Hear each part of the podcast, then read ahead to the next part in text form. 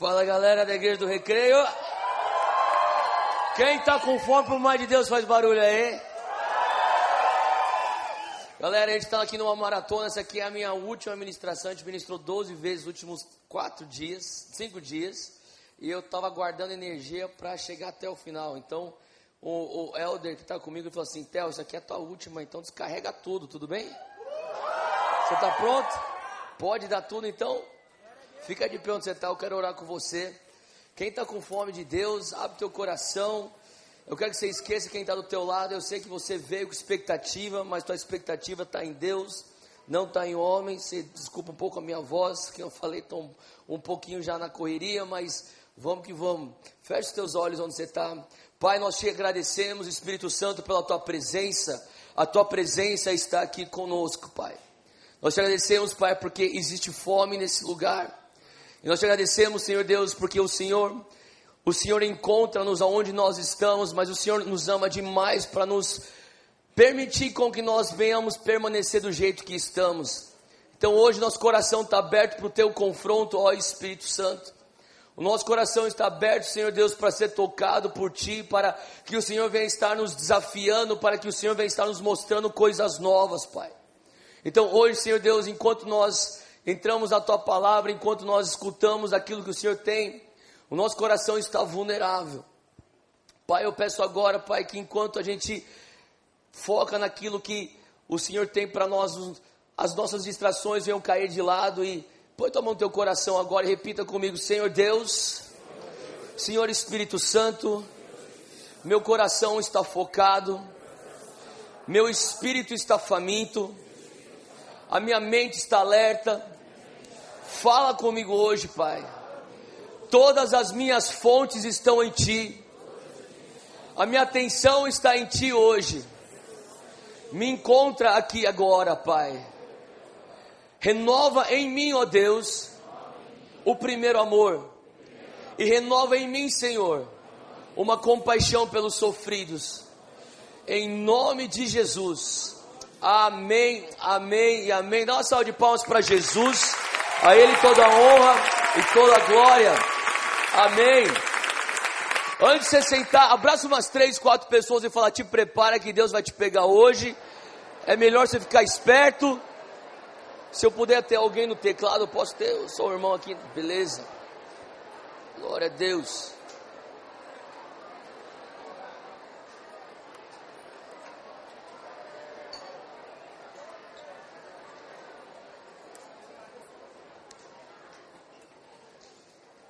Amém. Deixa eu perguntar uma coisa aqui. Quantos de vocês ouviram já falar do Dunamis? Tá, bastante gente, tá bom, beleza.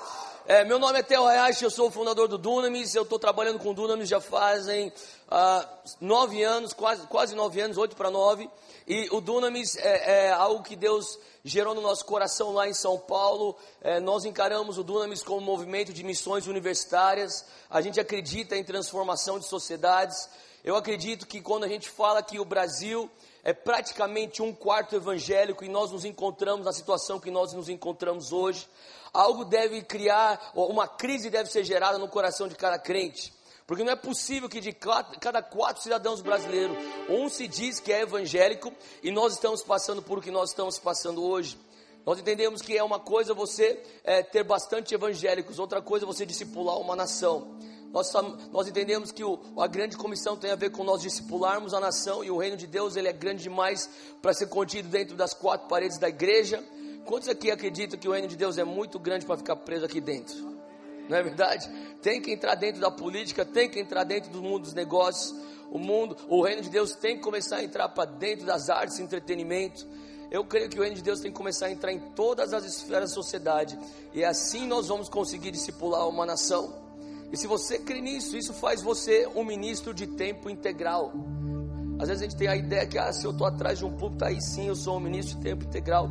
A realidade é que todos nós temos um campo missionário. Às vezes a, a gente para para pensar e a gente não percebe que a nossa profissão nada mais é do que um meio para um fim. O teu estudo nada mais é do que um meio para um fim. Você que é universitário, levanta a mão. Universitário, beleza. Eu amo universitários porque eu creio que lá nas universidades é o polo onde nós temos que alcançar os futuros líderes da nação com o DNA do reino de Deus. Eu vou passar um videozinho aqui antes de nós entrarmos na palavra, é rapidinho, só para trazer um contexto do que é o Dunamis. Eu vejo sim, bastante gente conhece, mas tem bastante gente que não conhece. Então eu vou passar só um, um, um, videozinho só para explicar o que nós estamos fazendo e a minha palavra é, é, vai, vai vir direto, de, é, vai fluindo de acordo com esse vídeo. É como se fosse um pano de fundo. Então a gente está pronto aqui, Elder. Beleza? Então só presta atenção nos telões, já estou voltando.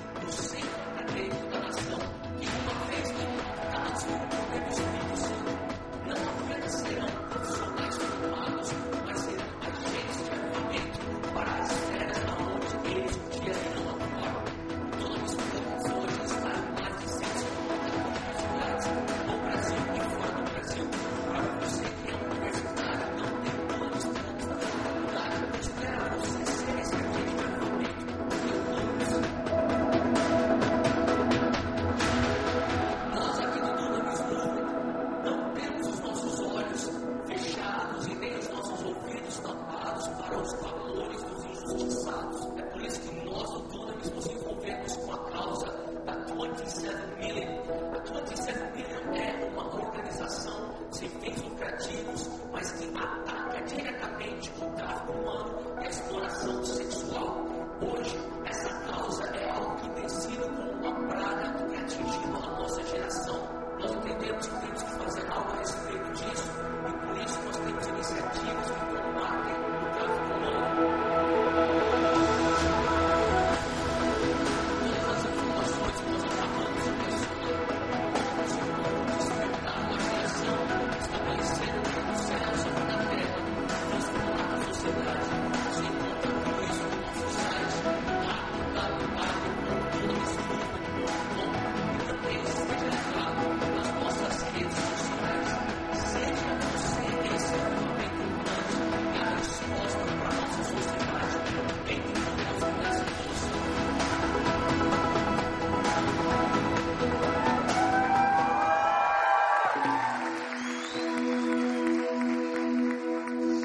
Isso aí, qualquer informação você pode achar a gente online.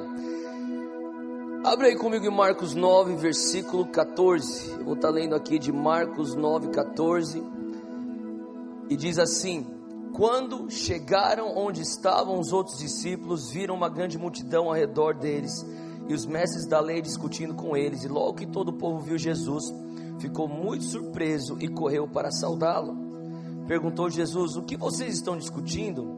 E um homem no meio da multidão respondeu: Mestre, eu te trouxe meu filho que está com o espírito que o impede de falar. Onde quer que o apanhe, joga-o no chão, ele espuma pela boca, ele range os dentes e fica rígido. Eu pedi aos teus discípulos que expulsassem o espírito, mas eles não conseguiram. Respondeu Jesus: Ó geração incrédula, até quando estarei com vocês e até quando terei que exportá-los? Tragam-me o menino.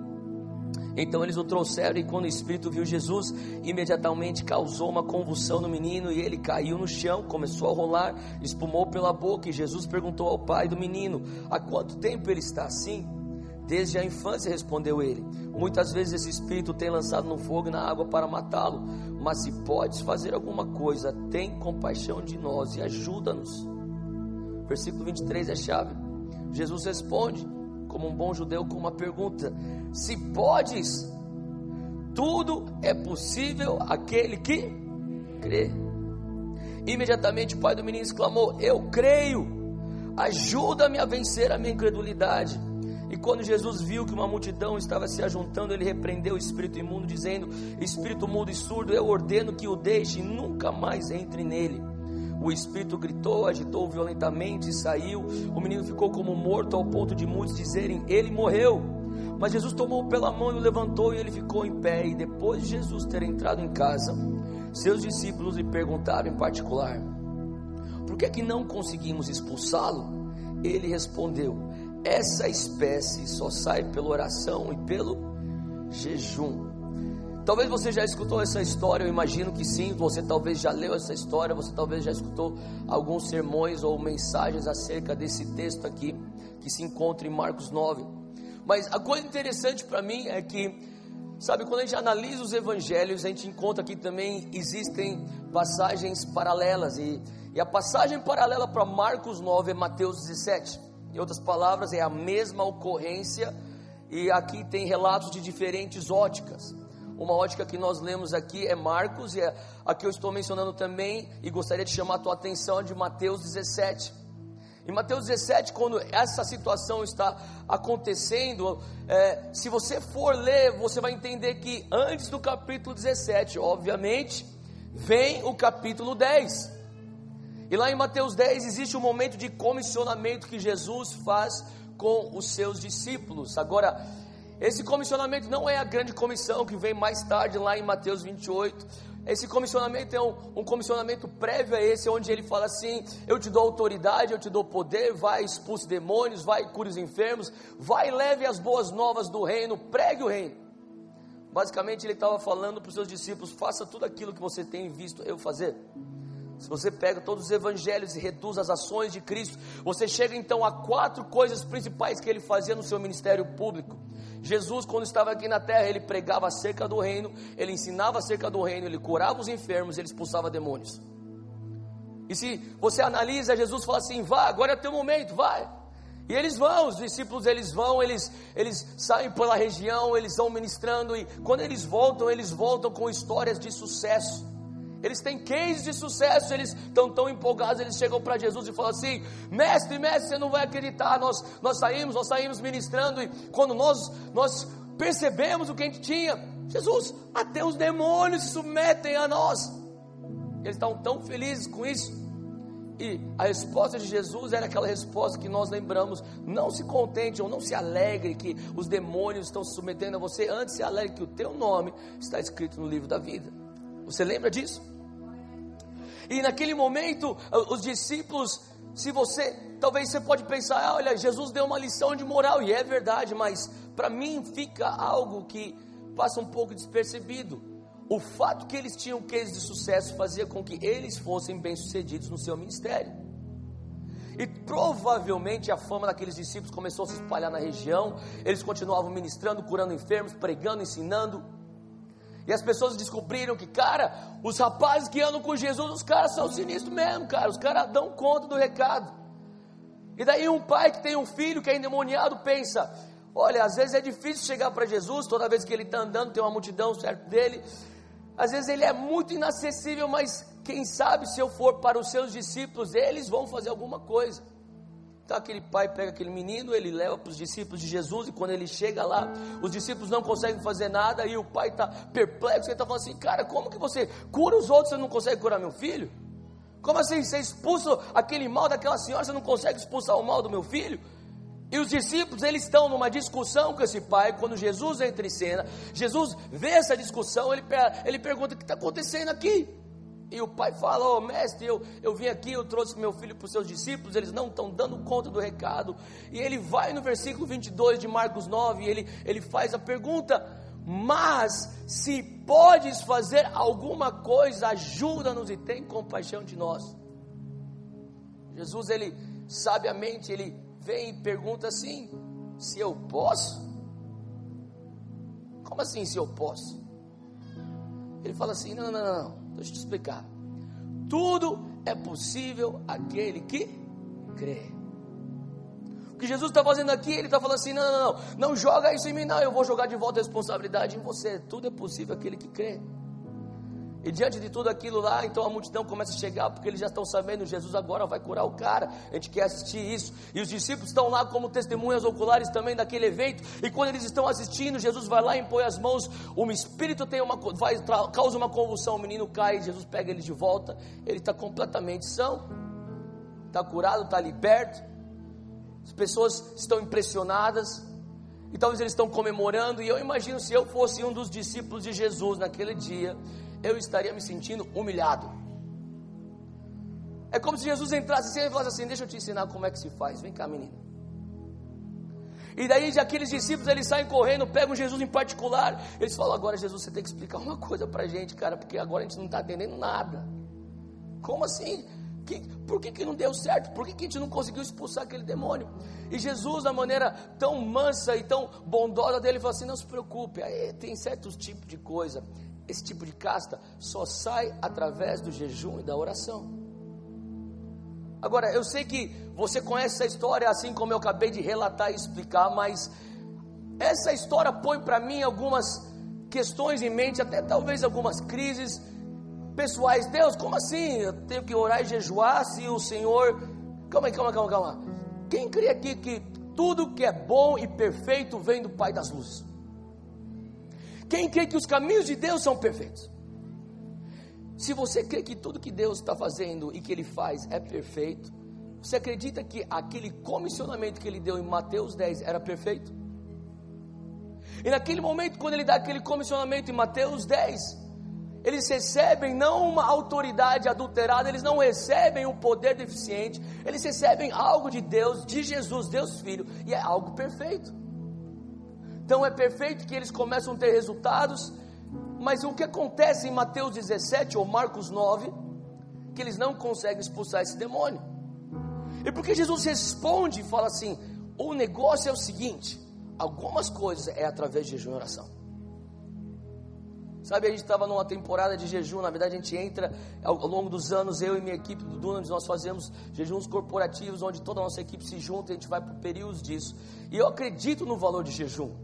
Eu acredito que tem algo aí do jejum que realmente destrava certas coisas no mundo espiritual para nós. E, e, e, eu tenho visto resultados disso. Eu, eu, lembro que alguns anos atrás, quando nós estávamos em uma dessas temporadas de jejum, eu comecei a falar: Deus, como assim? É, deixa eu entender. Eu estava passando por um momento onde eu estava estudando um pouco mais a graça. Eu estava tentando falar assim: Deus, eu estou tentando entender esse negócio. Eu estou jejuando. E talvez um pensamento que eu estava tendo era: eu vou passar um pouco de fome, eu vou me enfraquecer um pouco, eu vou abdicar abdicar de algumas coisas, mas Deus vai valer a pena porque o Senhor vai me dar mais do teu Espírito Santo.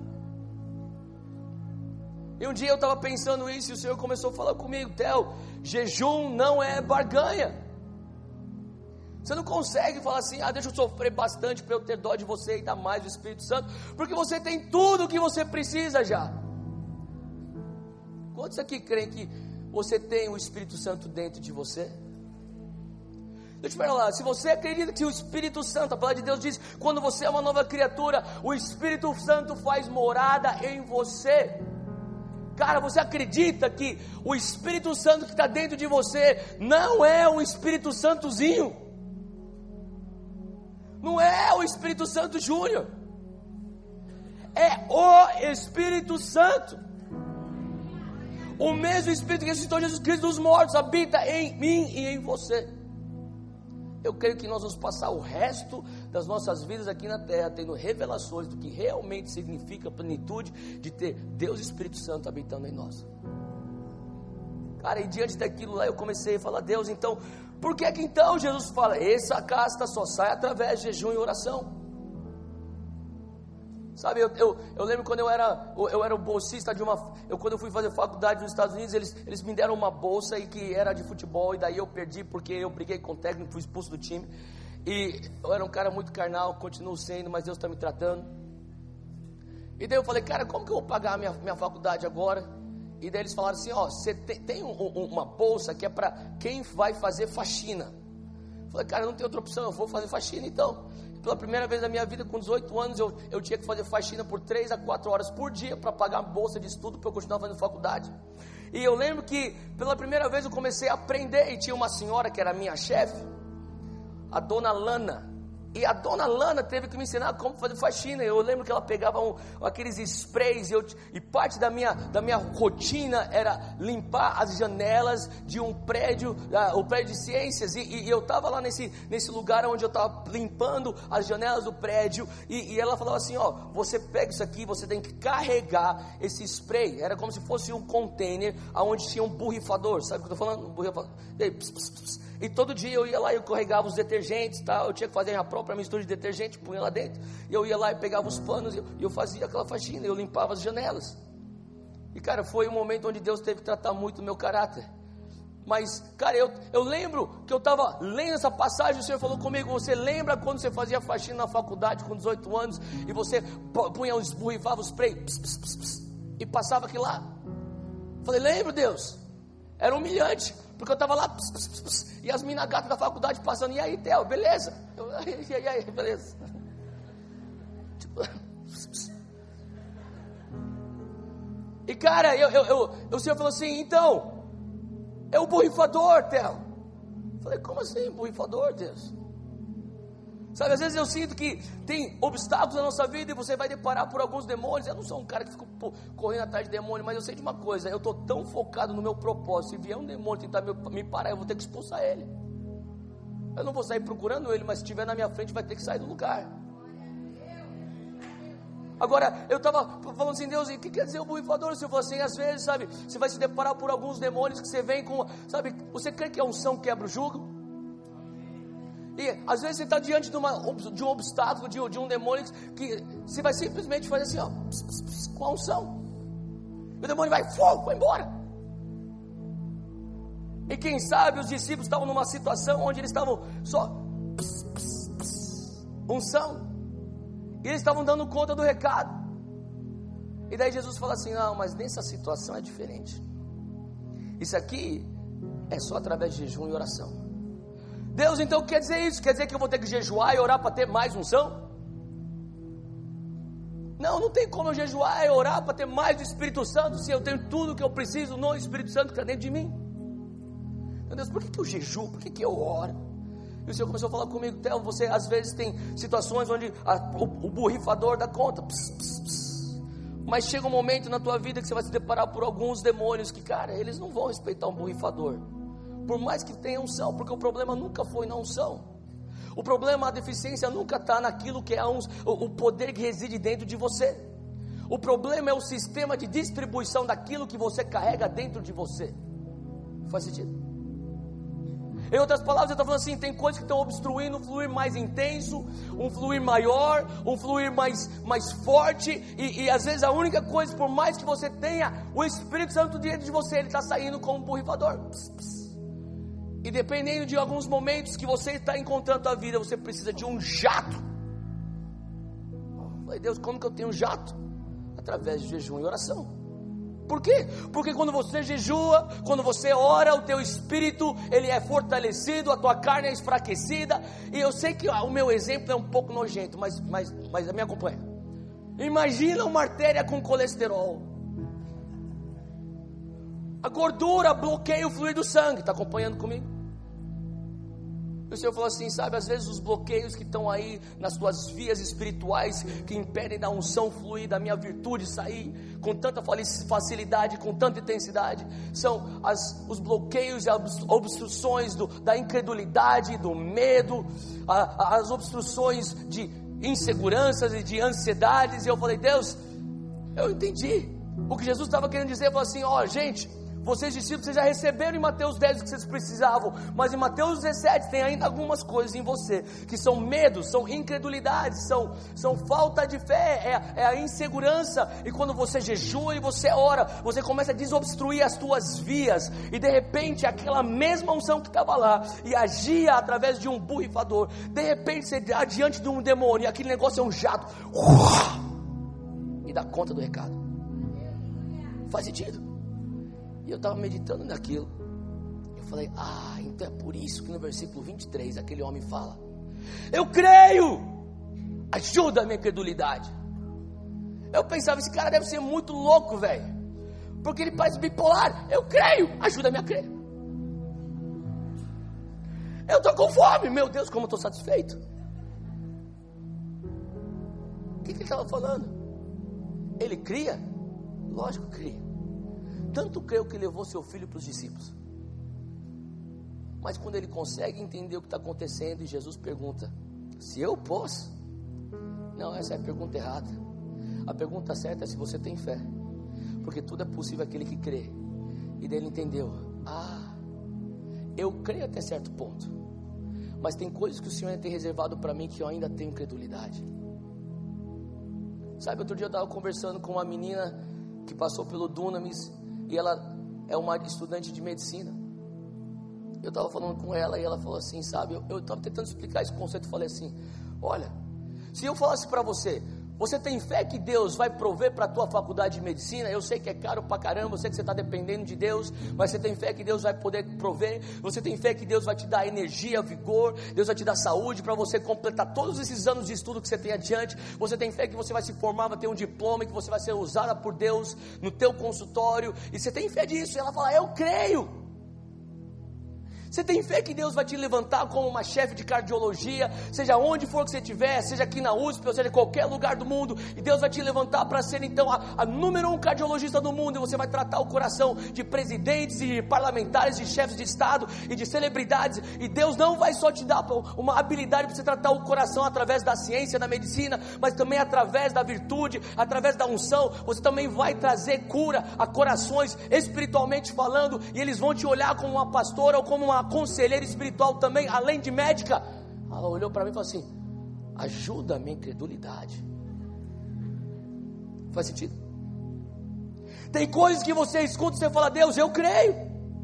E você pode falar, Deus, eu creio, porque tá algo que tá, você está enxergando a luz no final do túnel. Você está falando assim, eu estou mais ou menos nessa, projetado nessa direção, mas tem outras coisas que Deus falando assim, cara, eu quero fazer uma coisa tão grande na tua vida que, que é, é além.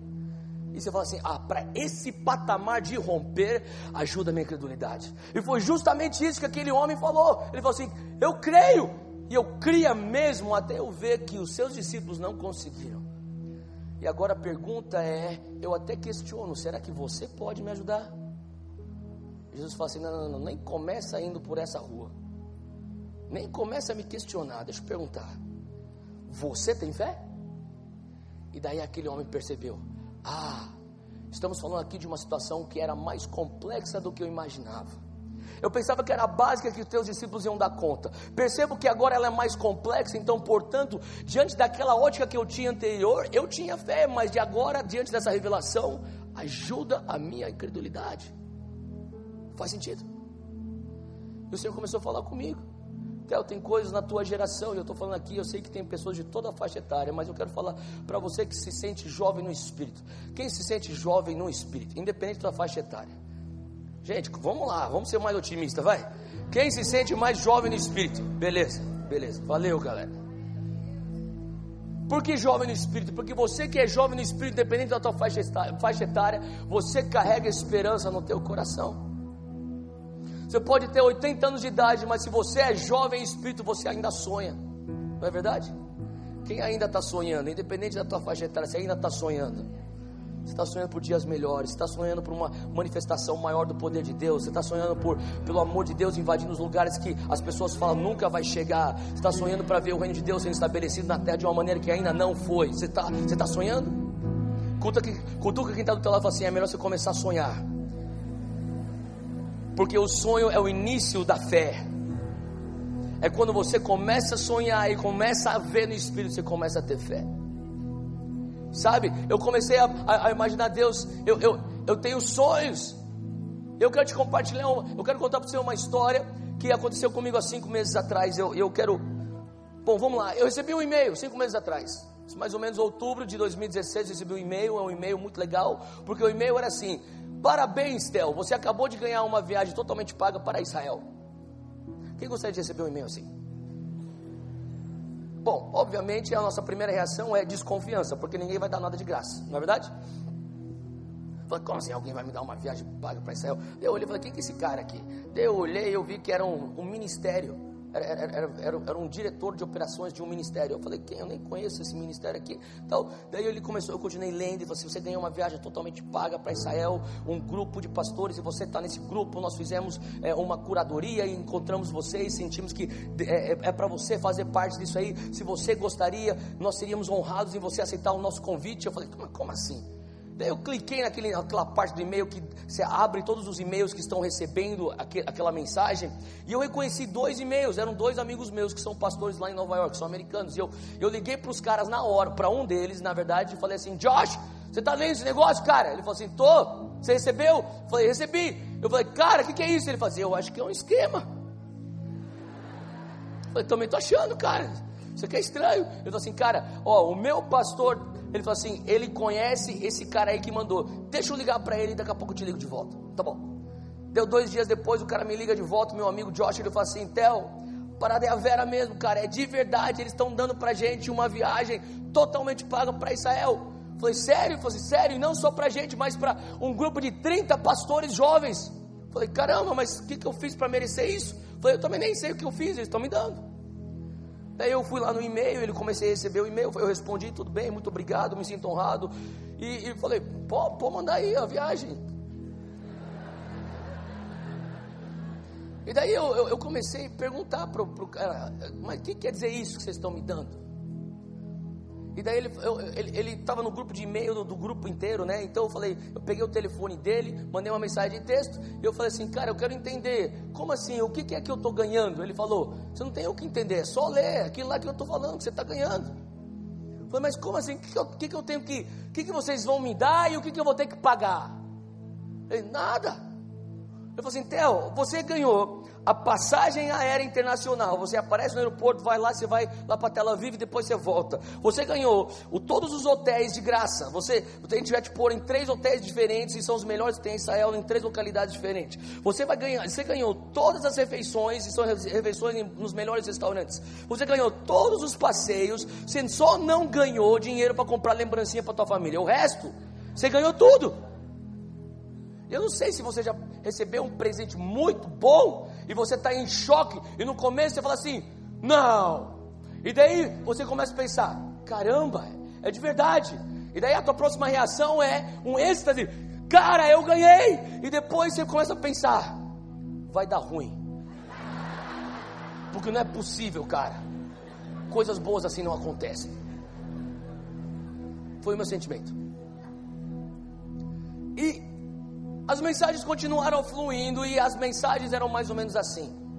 O ministério falava assim para os pastores que foram selecionados para essa viagem: Nós estamos muito felizes que vocês vão para Israel, porque nós fizemos uma pesquisa e vocês são pastores jovens americanos e vocês vão falar para uma nação que precisa ainda entender um pouco mais sobre a mensagem de Israel. Nós estamos felizes porque a América precisa, a próxima geração da América precisa entender o valor de apoiar Israel. Nós estamos felizes. Eu comecei a achar estranho. Eu falei, cara, esse negócio está muito americano, está muito Estados Unidos. eu acho que tem alguma coisa, deve ter algum erro aqui, algum equívoco, algum engano. E eu pensei, vou ficar quieto. Não, eu não ia ficar quieto, não podia ficar quieto. Eu liguei pro cara.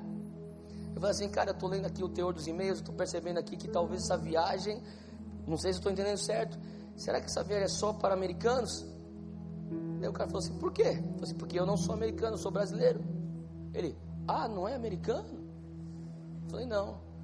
Assim, não, mas, mas não tem problema. O importante não é se você é americano, não. O importante é que você vai falar para o público jovem americano. Porque o, o bilionário judeu que deu dinheiro para pagar para todo mundo aqui, ele é um judeu ortodoxo, ele não é nem messiânico. Ele fala assim: ó, eu quero financiar os, os pastores jovens influentes na América para continuarem a, a, falar sobre apoio e oração por Israel. Então, o, o, o, financiamento dele é em prol de alcançar a juventude americana. Então, você está bem. Eu falei. É. Eu de vez em quando eu vou, eu prego lá nas igrejas lá, mas sabe, eu moro em São Paulo. Eu pastorei uma igreja lá em São Paulo. E ele falou assim: "Ah, então você Ele falou: "Ixi, então a gente fez pesquisas erradas". Eu falei: "Que droga, velho". Aí eu falei assim: "E aí, você vai querer que eu vou devolver a passagem?" Ele falou assim: "Ah, Theo, sabe de uma coisa? Deve ser Deus, cara. Não é um engano. Ah, vai lá os 29 americanos e vai você também. E foram 29 americanos e um pastor brasileiro, São Paulino, abençoado por Deus. Tem São Paulino aqui? Até aqui a gente está. Tem corintiano aqui? Depois eu faço apelo e a libertação em vocês.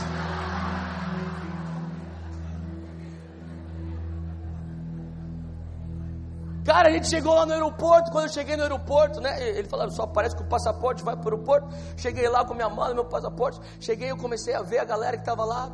Eu falei: caramba. Daí eu comecei a reconhecer, eu falei, caramba, olha esse pastor aí, é um cara, um cara muito jovem, muito, muito ungido por Deus, um cara muito usado que eu tinha lido o livro dele, eu lá, pô, cara, prazer, eu li o teu livro, cara, que da hora conhecer você. Daí eu olhei outros pastores, eram todos jovens pastores que Deus está usando de uma maneira muito forte pelas nações. Eu falei, cara, eu assisto as pregações no YouTube, cara, sou muito ministrado.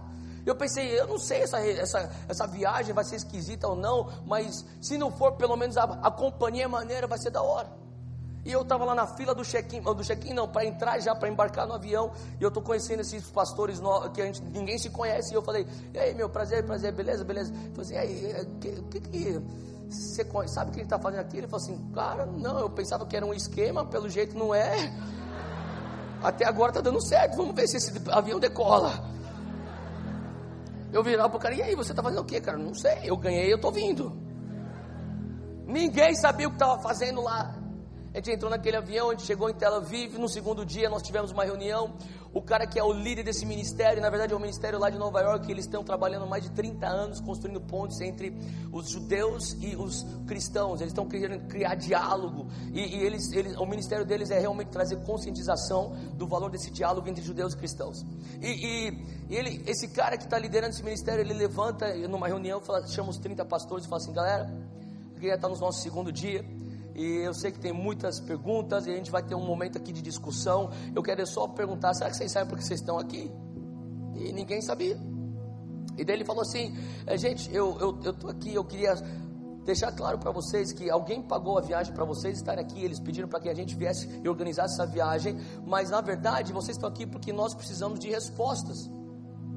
A gente ficou olhando e falou assim: nós precisamos saber por que é que nós não conseguimos alcançar a geração que vocês alcançam com a mensagem de Israel de apoio, de oração por Jerusalém e assim por diante.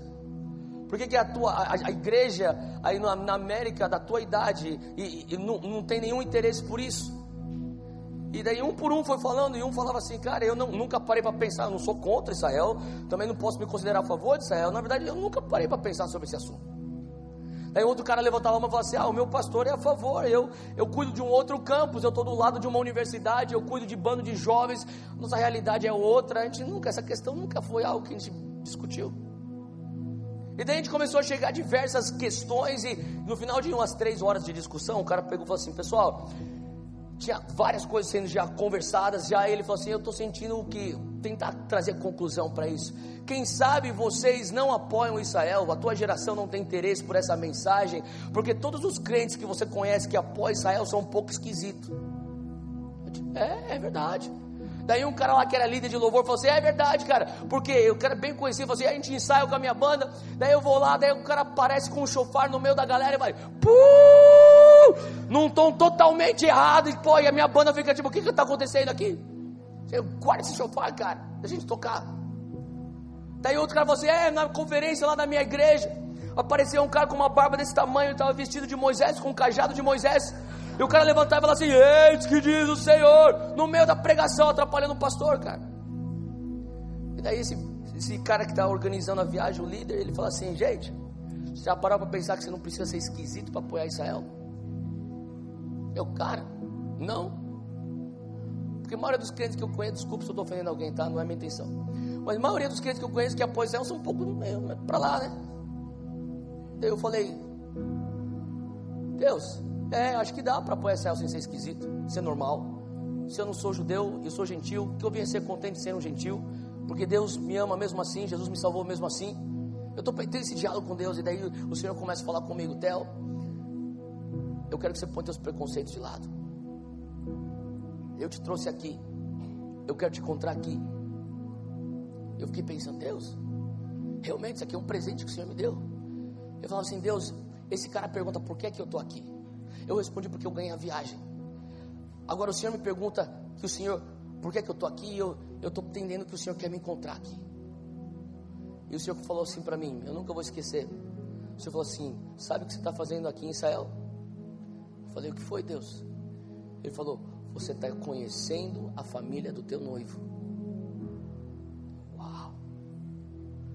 Eu sei que é algo muito óbvio que eu vou falar mas eu nunca tinha tido essa revelação da maneira contundente como eu tive mês passado quando eu estava em Israel. Eu percebi que o meu Salvador é judeu. Eu percebi que o Velho Testamento era a Bíblia que Jesus lia. E que o Velho Testamento é a Bíblia dos judeus, e que no Novo Testamento, os quatro primeiros livros falam desse judeu que me salvou. E daí as outras epístolas são apóstolos judeus que falam como nós, gentios, temos que viver igreja. E está tudo nesse contexto de Israel. E eu falei, Deus, por que eu não pensei nisso antes? Daí a minha pergunta é: por que eu nunca vim aqui antes? Deus, eu já viajei em tantos lugares com a, a missões, por que eu nunca vim aqui antes? Eu, eu, Israel foi meu 36 país que eu visitei. Eu falei, Deus, com certeza tem outros países mais importantes do que Israel, ou melhor, menos importantes que Israel. Quem concorda que talvez seria prioritário você ir para Israel antes de ir para o Butão? Alguém já ouviu falar do Butão? Tá, eu fui para o Butão, tipo. Lógico Deus me mandou, então era importante, mas falei, Deus, por que eu nunca tive uma pressa de vir aqui antes? E o Senhor falou assim: Eu vou te encontrar aqui. Põe teus preconceitos de lado. Eu lembro que no nosso quarto dia nós tínhamos um guia o nome dele é Aviar. E o Aviar é um guia, tipo, o cara era sinistro, o cara era judeu ortodoxo, ele não acreditava que Jesus é o Messias, ele ainda não acredita. E, e mas o Aviar é um cara, gente boa demais, a gente ficou amigo até hoje, a gente se fala por WhatsApp. E o Aviar, cara, é tipo um ninja judeu. Ele, ele, ele é um sniper do Mossad, sabe o que é sniper, né? Tipo atirador de elite. Então, ele, ele fala assim pra gente: Olha, eu, eu, eu faço segurança pro, é, pro é, primeiro-ministro. Ele tem um grupo de 30, os primeiros 30 serem chamados a fazer segurança para eles, um deles é o aviário. Ele fala assim: quando eu não estou fazendo segurança para o primeiro-ministro, o aviário também é um crânio. O cara tem um, um mestrado de arqueologia bíblica da Universidade de Tel Aviv. Ele fala assim: então, quando eu não estou matando alguém, na verdade ele nunca falou isso. Eu sempre perguntava, Aviar, quantos caras você já matou? Ele nunca me falou. Então eu falei, então calma aí, Aviar. Então, se você não está atirando em alguém, se você não está estudando arqueologia, você é o que então? Um guia turista. Falei, ah, que legal, você é um guia turístico. E daí a gente estava lá e o avião falou assim, cara, mas ele estava fazendo, a, a toda, ele estava sendo nosso guia naquela viagem. Ele falou assim, cara, eu amo fazer guia, fazer ó, o turismo e guiar jovens. Ele falou assim, eu estou feliz que eu estou fazendo com vocês. Porque o aviário é um tipo de guia que é tipo, ele é VIP, VIP, VIP, sabe? Ele, os senadores americanos fazem, ó, ó, ele, ele é o guia dos senadores americanos, ele é guia da família Spielberg. Então, eu estava falando assim, ele falou assim, ah, eu, ele falou assim, eu amo, mas só que quando a galera é jovem, a gente começa a andar mais rápido, os velhos é meio lerdo, né, não quer subir as coisas e tal. Mas vocês, cara, a gente vai para lá, a gente pula no rio, a gente sobe lá, a gente vai pro Mar Morto, a gente vai pegar, ele faz tudo. E daí ele falou assim, cara, ele falou assim, ah, inclusive ele falou assim pra gente, é, semana, não, semana, três semanas atrás, antes da gente chegar, três semanas atrás eu, eu guiei um casal jovem também, um casal muito legal que talvez vocês devam conhecer, Justin Timberlake e Jessica Biel. Eu, o quê?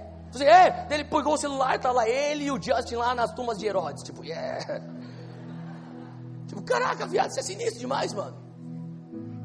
E daí o avião naquele dia, quarta manhã, ele se levanta, a gente está num kibutz, lá no Mar da Galileia. Gente, isso aqui são 30 jovens pastores. Ninguém ainda foi para Israel, é a primeira vez para todo mundo. Nós estamos lá no nosso quarto dia, nós ainda não chegamos em Jerusalém. Nós ficamos dois dias em Tel Aviv, dois dias na região da Galileia. Lá nesse kibutz na Galileia, ele se levanta de manhã para dar a programação do dia. Ele fala assim: pessoal, atenção, hoje eu vou falar o que vai acontecer. A gente, tá, a gente tem um dia muito cheio, presta atenção.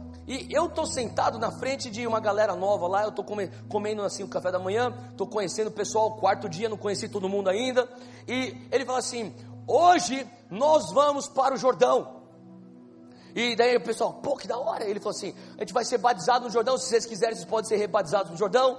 E só que eu, eu tenho uma pergunta para fazer. A gente vai fazer uma enquete que a gente vai tomar uma decisão. Tem dois lugares que a gente pode ir no Jordão. Tem um lugar que é um lugar onde é, todos os turistas vão. Provavelmente seus pais vieram aqui, eles já foram lá. Ele falou assim: é o lugar onde tem uma escadinha de concreto, já entra no Jordão, tem o roupão que você pega, tem o chuveirinho. Depois que você é batizado, você tira até uma foto, tipo uma Disney World Gospel. Ele falou: ou você pode ir para outro lugar, que é o um lugar que é bem feio, que é cheio de lama, que o rio é bem estreito, a água bem gelada, mas é o lugar aonde Jesus foi batizado por João Batista. Ele falou assim: aonde vocês querem ser batizados? Todo mundo, na lama! E daí eu, eu, eu, lembrava dos meus amigos que já tinham ido para Israel, eu nunca tinha ido até então. Eles falavam assim, Theo, outro dia eu estava lá em Israel, tem uns amigos que já foram umas 10, 15 vezes. Eu estava lá em Israel um dia, daí estava um guia na frente da gente com outro grupo, daí o cara falava assim, Olha, sabe essa pedra aqui? Jesus ficou em cima dessa pedra, ele pegou os cinco pães, os dois peixinhos, ele levantou, ele abençoou, ele partiu, e ele multiplicou. E isso falando aqui para o grupo de turistas, né? Esse, esse guia. Ele multiplicou e foi aqui que ele teve a multiplicação dos pães e dos peixes. E daí os turistas ficavam assim: Oh meu Deus, quero pôr a mão no chão. oh, unção para multiplicação das minhas finanças.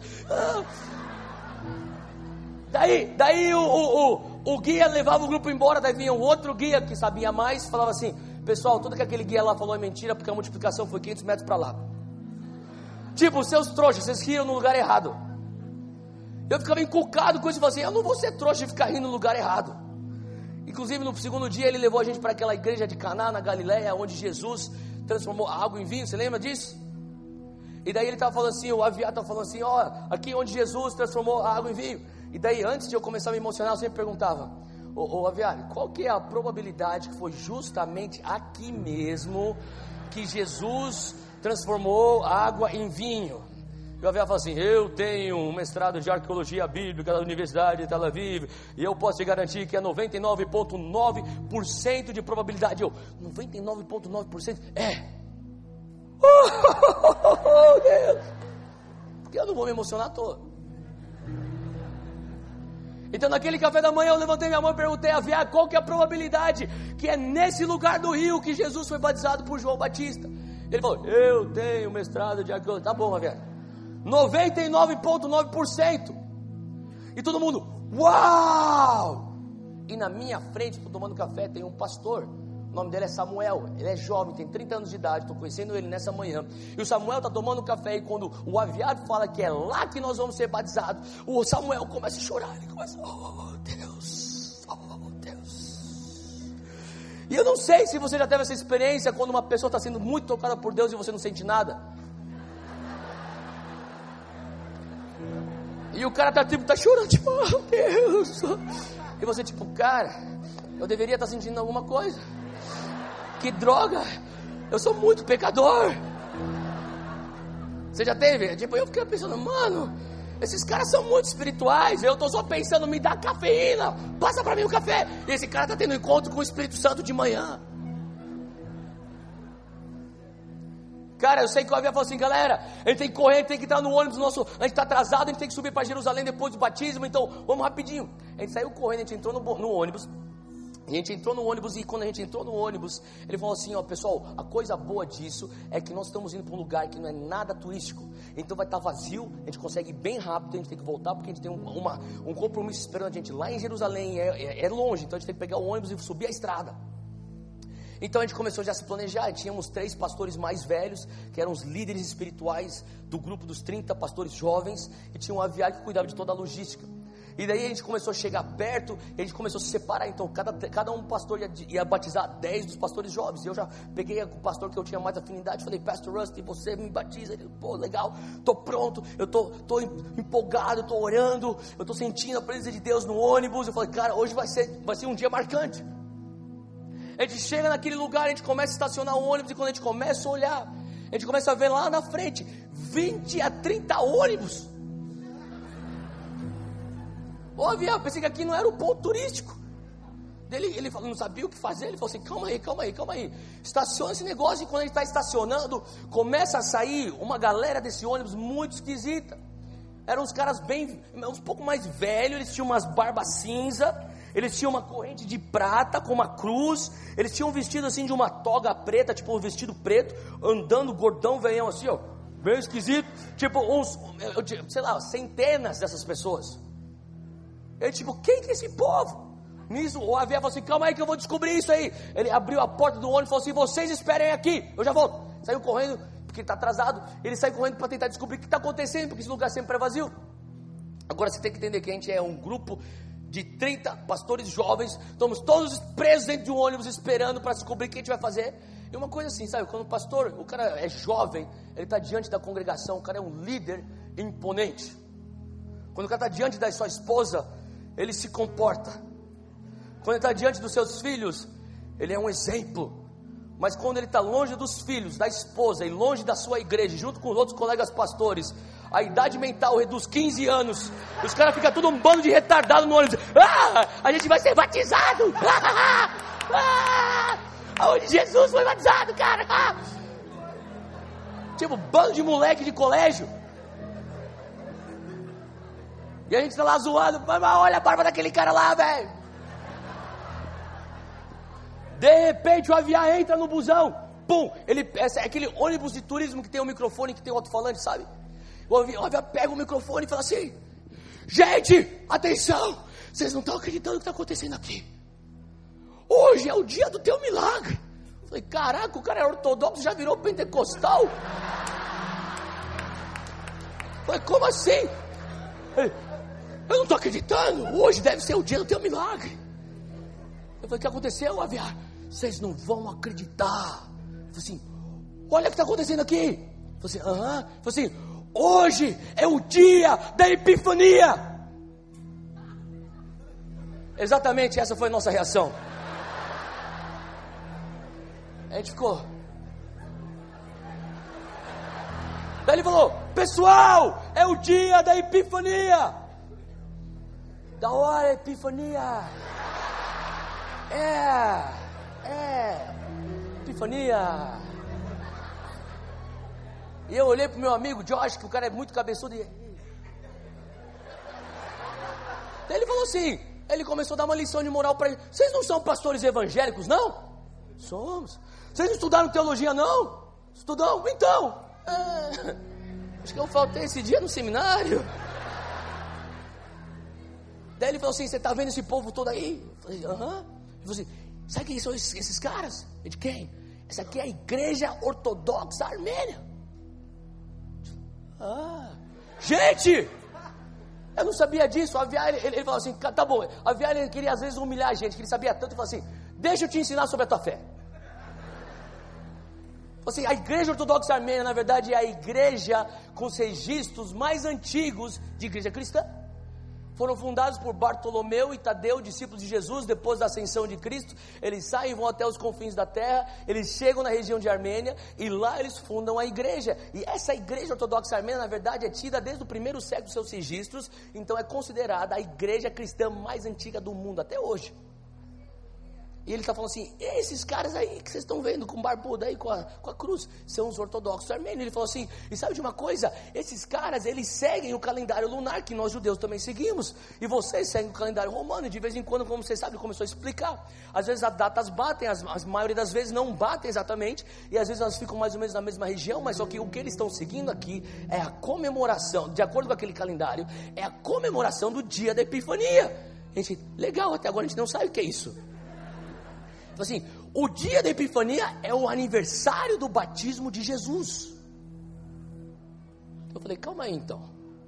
Você está falando para mim que você é batizado no lugar onde Jesus foi batizado, no aniversário de Jesus? Ele, é. E eu sei que você está morrendo de inveja de mim agora. Mas a palavra de Deus fala: alegrai-vos com aqueles que se alegram. Então é melhor você se alegrar agora. Cara, daí a galera começou. Eu sei que tinha, são 30 pastores, cada um, todo mundo diferente, todo mundo cristão, evangélico, mas todo mundo de, de diversas denominações. Eu sei que a galera pentecostal ficava lá atrás no ônibus, quando esses caras escutavam, eles. Chora! Tipo, cada um, tinha uns caras estavam, meu Deus do céu, chorando. Cara, eu só sei assim, cara, eu não estou acreditando nisso.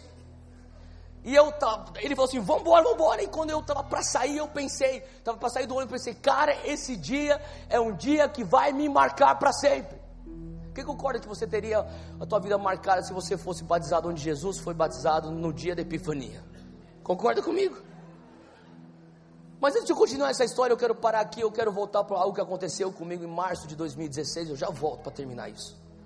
Em março de 2016, eu estou terminando um culto na nossa igreja lá no bairro do Morumbi, lá em São Paulo.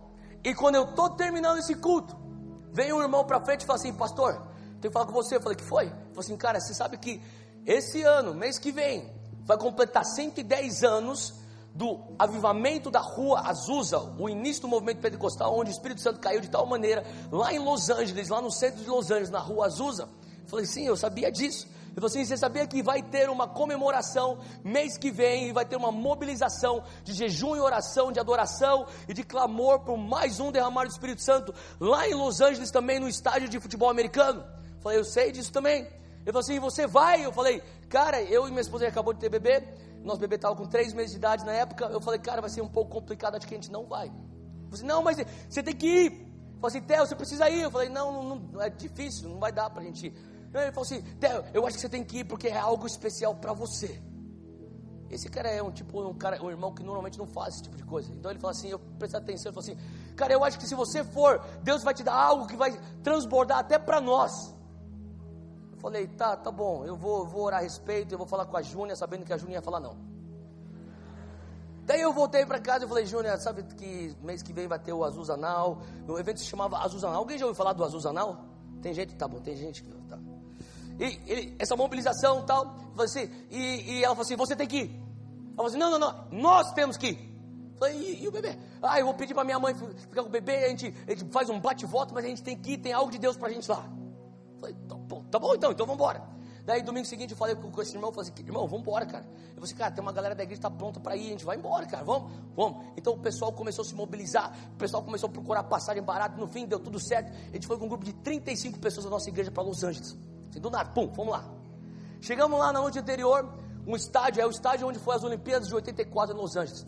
Lotado, é, é, é, eles estavam esperando 130 mil pessoas, maioria jovens. Eles, eles iam passar o dia inteiro em oração e jejum, clamando por um derramar do Espírito Santo, falando: Nós queremos um outro Azusa. Falando, Deus, nós precisamos derramar o Teu Espírito Santo sobre nós. Tinha pessoas de todos os tipos de, de nacionalidades, tinha culturas diferentes, estava todo mundo lá. O pessoal da Jocum estava lá, Cruzado Estudantil estava lá, Billy Graham estava lá, estava todo mundo lá. O pessoal do Reinhard Bonk estava lá, Bethel, IHOP, todo esse tipo de ministério influente, estavam tudo lá. E daí o pessoal começou, cada um pegava um turno e eles iam. Adoração, oração, louvor, depois tinha uma mensagem curta de 20 minutos, daí já começava a adoração, louvor, intercessão, e um atrás do outro. E cara, foi a presença de Deus naquele lugar de uma maneira tão palpável. A gente sentia os céus abertos sobre aquele lugar. E eu lembro que lá pro final da tarde, eu estava perto do palco, eu estava mais ou menos uns 50 metros do palco e, e a gente estava lá no final da tarde, e o pastor da Bethel Church, um cara chamado Bill Johnson, ele pegou o microfone e ele começou a pregar. Ele tinha mais ou menos um espaço de uns 20 minutos. Ele, ele chegou mais ou menos lá para metade do espaço dele. Ele parou e falou assim: Eu sinto que eu tenho que parar aqui. Eu sinto que eu falei o que eu tinha que falar. E agora eu quero transicionar para algo que eu sinto que é do Espírito Santo. Ele falou assim: Eu quero chamar aqui o Sean Boltz. Sean, vem para frente e eu quero que você profetize aqui. Agora, eu conheço esse cara chamado Sean Boltz. Esse cara é um profeta de Deus mesmo. Eu conhecia ele, sim, faz um tempo já. E, e na verdade, é, Sean Boltz é um cara, aqueles profetas que falam assim: ele fala o nome, o teu RG, o nome do teu avô, como ele morreu, a rua que a tua mãe morava e como, onde ela fez faculdade. Nesse naipe, eu tô, não estou brincando. É nesse tipo de precisão que esse cara opera no profético. E ele opera no profético dessa maneira há, há uns 3, 4 anos para trás. Eu, eu conhecia ele quando ele não era sinistro. Quando ele era tipo um profeta normal. E daí ele falou que um dia ele acordou, tinha um homem na, na sala dele. Falou assim: Eu sou um anjo. Eu estou sendo mandado para te seguir e ter uma unção profética vindo para marcar teu ministério. E falou assim: Desde então, eu começo a entrar numa reunião, começo a receber palavras de conhecimento. Eu vou liberando, vou liberando. E é coisa sinistra. Eu sei que talvez você não está acostumado com isso. Só, só tem um pouco de paciência. Escuta o que eu estou falando. Isso aqui é de Deus. E, cara, quando eu comecei, eu, eu tava lá, eu, eu, o Bill falou: Eu quero chamar o Sean Boltz. Eu falei: Caraca, velho, é meu amigo, tá, meu brother. Tipo, mano, o cara vai falar na frente do estádio, cara. 80 mil negros estavam lá, eles estavam esperando 130 mil pessoas, choveu o dia inteiro, a noite anterior inteira, mas mesmo assim apareceram 80 mil jovens em jejum, ninguém comentou, todo mundo jejuando, orando o dia inteiro, já estava lá mais ou menos 15 horas de evento já. E João Boltz pega o microfone, e assim, uma coisa é você profetizar, é você ter palavras de conhecimento, você liberar essas palavras num contexto que nem uma igreja, ou numa conferência e tudo mais. Outra coisa é fazer isso num estádio de futebol americano, quase no tamanho de um maracanã lotado. Ele começa a fazer isso, a dinâmica é completamente diferente. Ele, ele chega e fala assim: existe um homem, ele começa a falar o nome do cara. Você é chamado tal, tal, tal, tal, tal, tal, tal. O teu RG é esse, o teu data, a tua data de nascimento é essa. Tipo, cara, como que não dá para ser mais preciso que isso? Ele, ele fala assim: cadê você? E daí todo mundo ficava em silêncio. De repente você escutava um cara lá na arquibancada. Eu! Daí a galera, como se fosse um jogo de futebol. Uau! Porque a galera está faminta para ver algo genuíno. E os caras estavam vendo algo genuíno. Você quer mover profético genuíno. E daí ele fala assim: tá bom, a palavra de Deus para você é essa. Inclusive, se você puder, vai no YouTube hoje à noite, procura Azusa Now, Sean Boltz profetizando. Você vai ver tudo que eu estou falando. Daí ele chega lá e ele começa a profetizar pro cara. Daí ele tem outra palavra, ele começa a trazer, e daí outro cara assim, mano, eu sou eu. Daí o cara traz a palavra pro cara. Ele fez isso umas oito vezes. Chegou num determinado momento, ele chegou e ele falou assim: tá bom, tem um outro nome aqui. Ele estava na frente, assim, no palco, no centro do palco, ele catou e virou assim. Acho que é nessa região. Quando ele aponta essa região, estou falando de uma região de uns, sei lá, 5 mil pessoas, 5 mil pessoas assim. assim, tem um John aqui? Tipo, mano, John, é lógico que vai ter um John. Tem 80 mil nego aqui, cara, vai ter um John. Você está na Califórnia, como não vai ter um John? Tem um John aqui? casado com uma Lauren, é, agora começa a ficar um pouco mais específico. Ele falou assim: e vocês moram no estado do Alabama? Quando ele falou isso, tinha um cara bem nessa região do palco, o cara começou a pular. Eu lembro que eu estava perto dele, tava, tinha uns 30 metros dele. O cara começou a pular: Sou eu, cara! Sou eu! Eu sou o John! Daí todo mundo, isso aqui está sendo televisionado para o mundo inteiro, transmitido por internet. E daí as câmeras vão no cara, a, a cara desse, desse John está nos telões do estádio. E daí o cara fala assim: Você é o John? O cara tá chorando, tipo, eu sou o John, cara. Falou assim: Você é casado com a Lauren? Falou assim: Sim, cadê a Lauren? Ela ficou em casa, tá lá no Alabama com os meus filhos. Eu falei assim: Ah, tá bom. Ele falou assim: Eu vejo um número sobre você. Eu vejo um, dois, dois. E deixa eu só falar uma coisa: o americano, ao contrário de todo o resto do mundo, quando ele escreve a data, ele põe um mês antes do dia. Nós fazemos dia, mês, ano. Faz sentido? Ele põe mês, dia, ano. Então ele traduziu 122 como dia 22 de janeiro. Ele falou assim: dia 22 de janeiro é teu aniversário. E aqui, tipo, todo mundo olhando para esse cara nos telões. E o cara fala assim: não. Aí o Sean Boltz ele não se intimida porque o cara nunca erra, né? Então ele fala assim: ah, tudo bem. É o aniversário do teu casamento? Aí o cara fala: não. Daí todo mundo: uh. Daí o Sean Boltz fez assim: ó recebeu um download tipo Matrix. Ué. Daí ele cara falou assim: 122 Blackburn Drive, Hamilton, Alabama. O cara, uou! O que, que é isso? Eu falei, assim, é o endereço. Falei, a tua casa? Ele falou, não, é a igreja que eu pastoreio. Ele falou assim, calma aí, então eu peguei o endereço da tua igreja, você, a igreja que você pastoreia. É. Ele falou assim, tá bom, então deixa eu falar para você a palavra de Deus. Eu estou recebendo agora, o Senhor está falando que você está fazendo uma situação na tua igreja. É isso que diz o Senhor. Ele vai fazer uma transformação, ele vai fazer uma restauração. Ele começa a falar exatamente o que está acontecendo no ministério do cara. E nisso tudo o cara está chorando, está chorando, está chorando, está chorando. E a galera tipo, oh, glória a Deus, glória a Deus. E pô, a galera tá tipo vibrando e todo mundo, e todo mundo tá sentindo a presença de Deus. E tipo, é, se você estava lá, você saberia. Tava uma presença, os céus abertos naquele lugar. Eu nunca experimentei um evento tão grande com tanta presença de Deus. E estava marcando a minha vida. E quando ele terminou aquilo, o Sean depois falou que ele saiu para falar com esse cara. Não, na verdade, ele, ele terminou a palavra, ele perguntou: calma aí, mas você tem certeza que dia 22 de janeiro não significa nada para você? E ele, novamente, ele: não. E nisso eu estou pensando: Sean, você acertou o nome do cara, você acertou o nome da mulher do cara, você acertou o endereço do cara, a tua profecia testifica nele. Para com esse negócio, cara. Termina isso, está bem na fita, vai para a próxima palavra. Daí o Sean depois foi atrás dele. Depois que terminou, ele falou, depois eu fui, fui saber isso, que o Sean foi e falou assim, cara, eu vi 22 de janeiro, cara. Se fosse você orava sobre esse negócio, vai ter alguma coisa aí de Deus para você. O cara, obrigado, eu abraçou ele, acabou. Beleza. Você que terminou a, essa parte, o a, a pessoal da Bethel voltou a adorar a Deus, cara, uma presença de Deus. Foi um, um momento que eu, eu, sei lá, eu sei que até o Ryan Horbog começou a fazer apelo, fazer mensagem para é, dar apelo para. Eu pensei, quem, quem não é salvo vem para uma, uma situação dessa? Tipo, cara, você está numa, uma mobilização que você vai passar fome, orar e jejuar, pedindo provavelmente você nem é salvo. Tinha gente que não era nem salvo lá, começou a ouvir para frente, ah, para nascer de novo. Enfim, foi uma, um dia assim que marcou minha vida. E eu estou nesse ônibus, pronto para sair do Jordão, e eu estou pensando, cara, isso aqui vai ser um outro dia que vai marcar minha vida. A gente saiu correndo, a gente desceu para o Jordão, eu fui o primeiro a entrar nas águas, e eu lembro que eu estou pensando, cara, isso aqui é demais, eu estou orando, a galera orou junto antes, eu até peguei meu celular e falei, meu irmão, você vai gravar tudo isso aqui? Filma aí para mim que eu vou postar depois. E eu entrei, na verdade eu não postei, e porque eu acho que essas coisas são, são muito íntimas para a gente ficar postando, mas enfim. Eu, eu filmei e depois mostrei para minha, minha família e meus amigos. E eu, eu tava entrando nas águas, cara, e tava tipo gelado pra caramba. E daí o, meu, o pastor Russ que me batizou, ele pegou lá, ele fez uma oração, tal, o batismo, me desceu sobre as águas, bum! Eu desci sobre as águas, eu saí, uá! Cadê a pomba? Ah, não tinha pomba, cadê a voz? Não tinha voz. Mas eu senti a presença de Deus como eu nunca tinha sentido antes, tipo, uh, era tão forte, cara, a presença de Deus. E daí eu saí das águas, eu, eu, eu sou tipo daquele cara que quando eu sinto o impacto do Espírito Santo, eu não sou de berrar, de chorar, de chacoalhar na unção. Eu, eu não faço isso. Eu fico quieto.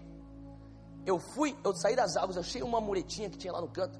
Eu sentei na muretinha e eu fiquei tipo assim, mano, tentando entender. Tipo, cara, que brisa é essa, velho? O que que aconteceu, velho? Eu tô falando, mano. E daí eu falei, eu, eu tenho que recordar isso. Eu peguei o celular, catei e fiquei lá. Eu acabei de ser batizado no dia da Epifania. Não estou entendendo nada, cara. E eu tenho esse vídeo. E nesse ínterim, os outros meus colegas tudo sendo batizados, pum, saindo nas águas orando em línguas, os caras tipo, ah, tendo um momento com o Espírito Santo. E de repente, os ortodoxos estão aqui desse lado, assim, olhando pra gente, porque a gente está um pouco selvagem. E, e eles estão assim, sérios, assim, tipo, cara, que povo esquisito tal. Só que o nosso, nosso batismo é muito melhor que o batismo deles. O batismo deles é um tédio, o nosso é da hora. E daí, e daí o ortodoxo ele começa a andar na nossa direção e fala assim: You baptize me. O ortodoxo queria ser batizado por um, nosso, um dos nossos pastores. Daí o pastor falou assim: Pode mesmo? Pode, beleza. Então vem aí. Daí ele catou e batizou o cara. Bum! Quando o cara sai das aulas, o cara dá. Daí os outros ortodoxos, tipo, mano, Daí os caras começaram, cara, a gente começou a batizar bando de ortodoxos. Eu não, tô na mureta lá na minha brisa. Mas os outros caras estão batizados, pum, pum, os caras estão batizando, cara. Tinha até um grupo coreano, porque coreano tem em todo lugar do mundo, eles estavam lá. E os coreanos também, tipo, oh, batiza a gente também. Cara, a gente foi batizado, a gente começou a batizar várias pessoas. Cara, a gente saiu das águas e daí o avião falou assim, galera, vamos embora, vamos embora, vamos embora, vamos embora, gente está atrasado, gente tem que subir para Jerusalém. E daí a gente saiu correndo, entrou no ônibus. Quando a gente entrou no ônibus, cara, o ônibus fechou, alguns já estavam secos, outros estavam molhados. A gente começou a subir a estrada para Jerusalém. E daí o avião pegou o microfone e falou assim: Gente, que experiência espiritual poderosa. Ele, ele nem acredita que Jesus é o Messias. Ele falou assim: Eu preciso da oportunidade. Tem uma pessoa que, algo, que teve uma experiência muito poderosa. Vem cá, você precisa falar no microfone. Ele puxou dos pastores. Quando aquele pastor foi lá para frente, era o pastor que estava chorando no café da manhã na minha frente, sabe? Aquele cara que me fez sentir carnal. O nome dele é Samuel. Eu estava olhando e o cara ainda estava chorando. Tipo, cara, você está chorando desde manhã, coitado. Você deve estar tá desidratado. Ele pega o microfone e ele fala assim: Pessoal, pessoal, eu preciso falar. O meu nome é John Samuel. E há nove meses atrás eu fui para um negócio chamado Azuzanal. Eu falei assim, não. Ah. Daí ele falou assim, no final da tarde, um cara, um profeta chamado Sean Boltz falou meu nome. Eu, não, cara! Não, não, não faz isso. Daí eu comecei a ficar tão empolgado, o cara levou susto. Eu falei, Samuel, eu estava lá. Daí ele falou assim: Você estava lá? Eu falei: Eu estava lá. Eu estava lá. E daí eu falei para a galera: Galera, eu estava lá. Eu perguntei: Alguém estava lá? Não, nunca ouvi falar desse negócio. Eu me senti um pouco idiota, né? Mas falei: Samuel, fala que eu estava lá. É verdade o que o cara vai falar. Daí ele começou a falar, ele começou a contar tudo aquilo que eu acabei de falar. E daí ele começou a falar assim: Deixa eu te contar o que aconteceu depois que eu fui profetizado. Eu recebi a palavra profética e o dia seguinte eu peguei um avião, eu voltei para o Alabama, era um domingo. Eu peguei minha esposa, eu peguei nossa equipe de liderança da igreja, eu reuni todo mundo, falei: Galera, abre o computador. Eles puseram, já estava no YouTube, assim, assiste esse negócio. Os caras assistiram a palavra profética inteira, assim, assiste de novo. Mandei os caras assistir diversas vezes. A gente começou a chorar, a gente falou assim, Deus vai fazer alguma coisa na nossa igreja, a gente precisa orar sobre esse negócio, cara.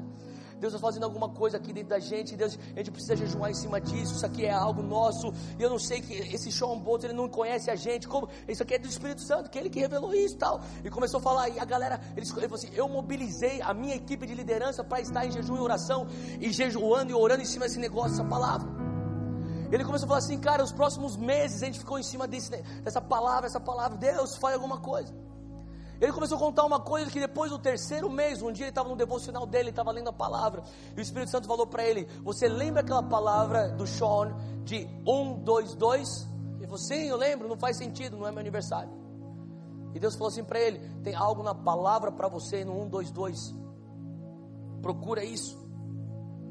Ele pensou: Deus, como assim? 1, 2, 2. Ele, ele sentia Deus falando: Está na Bíblia. Vai e busca na Bíblia. Você tem que ter uma base bíblica para essa experiência que está tendo. E daí ele falou assim: tá bom. Ele pensou: talvez seja Romanos 12, 2. Não vos conformeis com esse mundo, mas sejais transformados pela inovação da vossa mente, para que conheceis qual seja a perfeita a vontade de Deus. É, é essa metanoia, Deus. O Espírito Santo falou assim: não. Ah, então quem sabe é, sei lá, Hebreus 12, 2. Pois você está diante de uma nuvem de testemunhas, correr de tal maneira. Será que é isso, Deus? Não, não, não. Então ele fala, Gênesis 12, 12, ele falou que ele começou a ir para vários desses esses 1, 2, 2 referências conhecidas. A aliança brâmica, sai da casa da tua parentela, eu te levar para um lugar onde você vai ser pai da multidões. Ele falou, será que é isso? Ele falou, não, não sentia que era isso. Ele falou assim, eu comecei, eu passei os próximos dias indo atrás de tudo que era 1, 2, 2. Referência 12, 2, 1, 22. Ele falou, eu ficava procurando, eu ficava lendo, ficava lendo, ficava meditando naquilo, ficava lendo. E de repente eu cheguei num Salmo 1, 2, 2. E quando eu cheguei no Salmo 1, 2, 2, eu senti o Espírito Santo falando para mim, para aí. Eu comecei a ler o Salmo 122.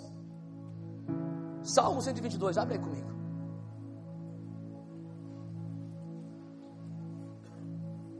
Diz assim: Alegrei-me.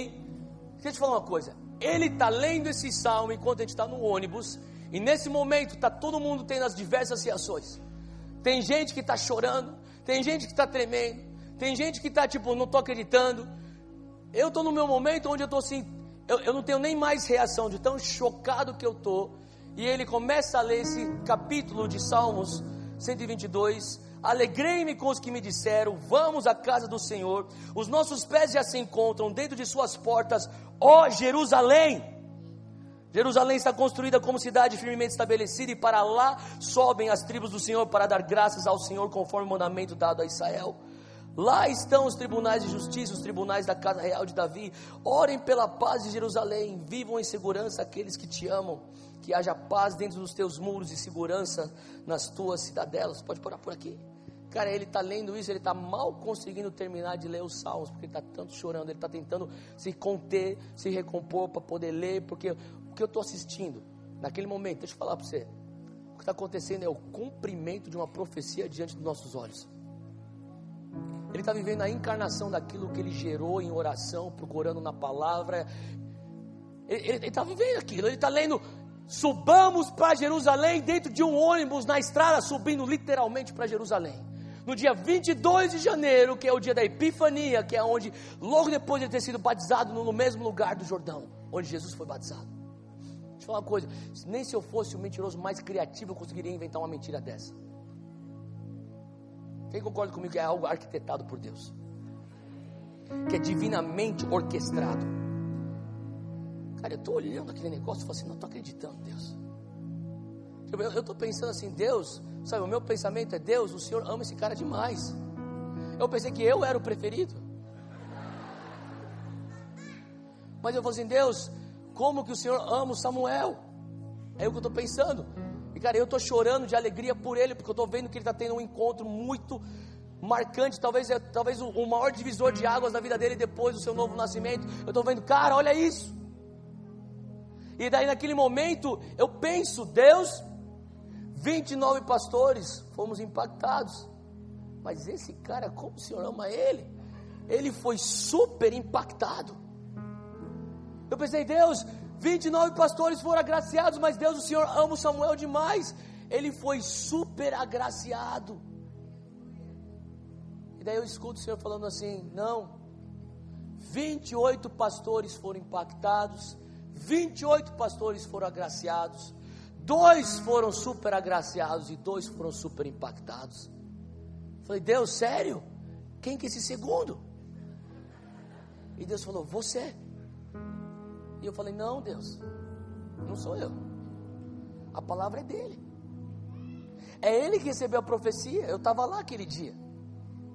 E o Senhor falou assim: Pois bem, só vocês dois estiveram no lugar onde eu proferi a palavra profética e também estiveram no lugar quando eu cumpri a palavra profética. Eu parei para pensar, falei, é verdade. Falei, Deus, o que o Senhor está querendo me ensinar com tudo isso? Eu sentia como se Deus falasse assim: Eu estou te dando a oportunidade de você entender a mecânica do profético. Falei, como assim a mecânica do profético? Era como se eu estivesse me sentindo na primeira fileira ou no camarote e Deus na minha frente mostrando: Olha, é assim como funciona o profético. Como se Jesus fosse um, um, um, mecânico diante de um carro chamado profecia e falasse: vem cá. Ele levantasse o capô e falasse: olha aqui para dentro do capô. É assim que funciona o profético, a mecânica é essa. Falei, Deus, o que, que o Senhor está querendo mostrar para mim, Deus? Eu tive os mais oito dias lá em Israel e naqueles próximos oito dias eu, eu ruminava esse negócio dentro do meu, do meu espírito, eu orava em cima daquilo. Eu tive momentos maravilhosos nos próximos oito dias, mas nenhum chegou tão perto quanto aquele dia. Eu comecei a pensar, sabe Deus, diante daquilo, ele falando aquilo e eu olhando para o meu celular, que era dia 22 de janeiro. Tudo aquilo aconteceu no dia 22 de janeiro, 2017, agora. A palavra de Deus sendo cumprida na vida dele. E quando eu estava naquele momento escutando aquilo, eu falei, Deus, o Senhor falou assim: sabe o que, que é? Eu estou te dando uma oportunidade para você entender a mensagem para a tua geração. Eu não sei você, mas eu creio que a nossa maior prova não é nunca na escassez. Quando você está na escassez, você está no fundo do poço, você tem só uma direção para olhar, que é para cima. Fala, Deus, misericórdia. A nossa maior prova de fidelidade é na abundância. Quando você tem diversas opções, você ainda escolhe olhar para cima e falar: Deus, todas as minhas fontes estão em Ti.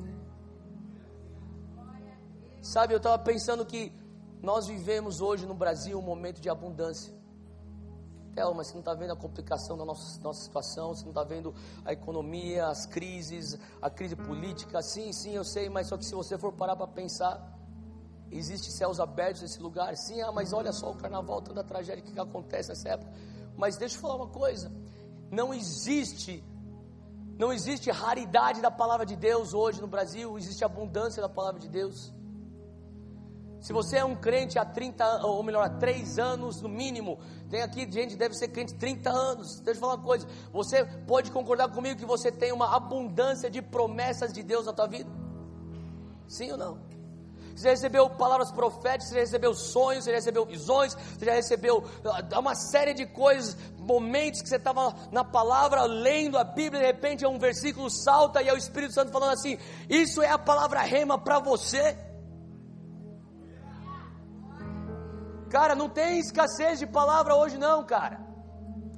A nossa geração está cheia de abundância de palavras proféticas. Nós estamos cheios de promessas ainda para ser cumpridas. E eu comecei a falar: Deus, o que, que o Senhor está querendo me mostrar aqui, naquele dia 22 de janeiro, 2017, mês passado, 35 dias atrás? Eu estou te falando o que aconteceu. O Senhor falou assim: Você viu o que Samuel fez? Eu falei: Deus, eu vi aquele rapaz pulando. Ele falou assim: No mundo físico, você viu um menino pulando, um rapaz pulando naquele estádio em Los Angeles, em abril de 2016, falando: Sou eu. E quando a palavra profética foi proferida no mundo espiritual, aquele cara pega uma semente, põe dentro do ventre dele e fala: Eu vou gerar. E nove meses depois, no dia 22 de janeiro, você está lá e você presencia então a manifestação física de uma verdade espiritual que tinha sido proferida nove meses antes. Sabe o que eu sinto de Deus é que o Senhor estava falando para mim, então, não reduza o profético à previsão de futuro. Eu acho que muito do nosso erro é nós reduzirmos o mover profético. Ah, ah lá está lá o irmãozinho ungido lá que sai sapateando no fogo, ele vai falar uma coisa, vamos ver se é verdade. Vamos ver. O Senhor começou a falar comigo. Você coleciona, a tua geração coleciona promessas, promessas que ainda não foram cumpridas, porque vocês estão olhando o profético como previsão de futuro. Não é só previsão de futuro, existe mais. Será que você não entende que eu estou entregando o movimento profético, o ministério profético para a igreja para que seja um convite. Um convite para você co-participar com ele da cocriação do desenho original de Deus para você. Sabe, quando você recebe a palavra profética, é Deus falando assim: você concorda com isso? Isso vem da minha parte, você concorda com isso? Se você concorda, o que você vai fazer a respeito disso? Sabe, eu comecei a entender que, sabe, então você está falando que não existe manipulação, você está falando que não existe profetada, você está falando que pessoas não, não se aproveitam nesses momentos. Não, não, não, lógico que eu não sou tão ingênuo assim, é lógico que existe. Mas uma coisa eu entendi, eu não tenho controle das intenções de outras pessoas. O que eu tenho controle é quando eu recebo uma palavra e aquilo testifica no meu espírito, eu sou responsável por fazer alguma coisa com ela. Eu não posso controlar a intenção do outro. Eu comecei a entender Deus, sim, sim, talvez eu já recebi, eu, eu recebi já diversas profetadas, mas eu recebi já diversas profecias que foram genuínas também. E o Senhor está falando assim: eu estou cobrando você das, dessas profecias que vieram do meu coração. O que você tem feito com aquilo? Você está sentado, esperando, falando, vamos ver se isso vai acontecer. Porque sabe, as pessoas críticas são aquelas que começaram sendo espectadores. O Senhor assim: Eu estou dando para você uma oportunidade, um convite para você, junto com a tua geração, gerar algo no espírito. Olha o Samuel, ele pega aquela semente, ele volta para casa, o Samuel junta a sua equipe, ele fala assim: Pessoal, vamos orar em cima desse negócio. A gente vai jejuar em cima desse negócio, a gente vai abrir a palavra, a gente vai procurar a base bíblica desse negócio. E quando a gente enxergar aquilo lá, a gente vai orar e chorar. Ele falou assim: Tel, depois ele me contou, eu orei Salmo 122 sem antes ter ganho a, viagem para Israel. Ele falou: Eu vou te for ganhar a viagem só em outubro. Eu fiquei desde julho até outubro lendo Salmo 122, todos os dias, orando aquilo. E sabe, um grande avivalista irlandês chamado Leonardo Ravenhill falava: A marca de avivamento são as lágrimas manchadas na tua Bíblia assim, eu, eu, chorava em cima daqueles salmos. Falei, Deus, o que, que é isso? Eu não sei o que, que é esse negócio de janeiro 22. Eu não sei se é realmente uma data. Eu não sei se realmente o Senhor vai fazer algo nesse ano que vem. Se vai ser em 2018, se vai ser em 2020, 2030. Não sei se é para mim, se é para meus filhos ou filhos dos meus filhos. Mas seja o que for, eu estou gerando um espírito. Cara, eu falo uma coisa que tem pessoas aqui, eu tenho certeza. Que você tem promessas de Deus na tua vida, você tem profecias na tua vida, você tem sonhos que Deus te deu, tem visões que Deus te deu, então coisas que estão hoje postas de lado e você está pensando, Deus, quando? Eu sei que eu tenho momentos na minha vida que eu falo, Deus, quando que o Senhor vai cumprir aquilo que o Senhor prometeu? Quantos aqui perguntam quando, Deus? Sabe, me lembra de Provérbios 13, 12, que diz assim: que a esperança tardia adoece o coração. Sabe, existe uma geração que está com o coração doído, a esperança está tardia.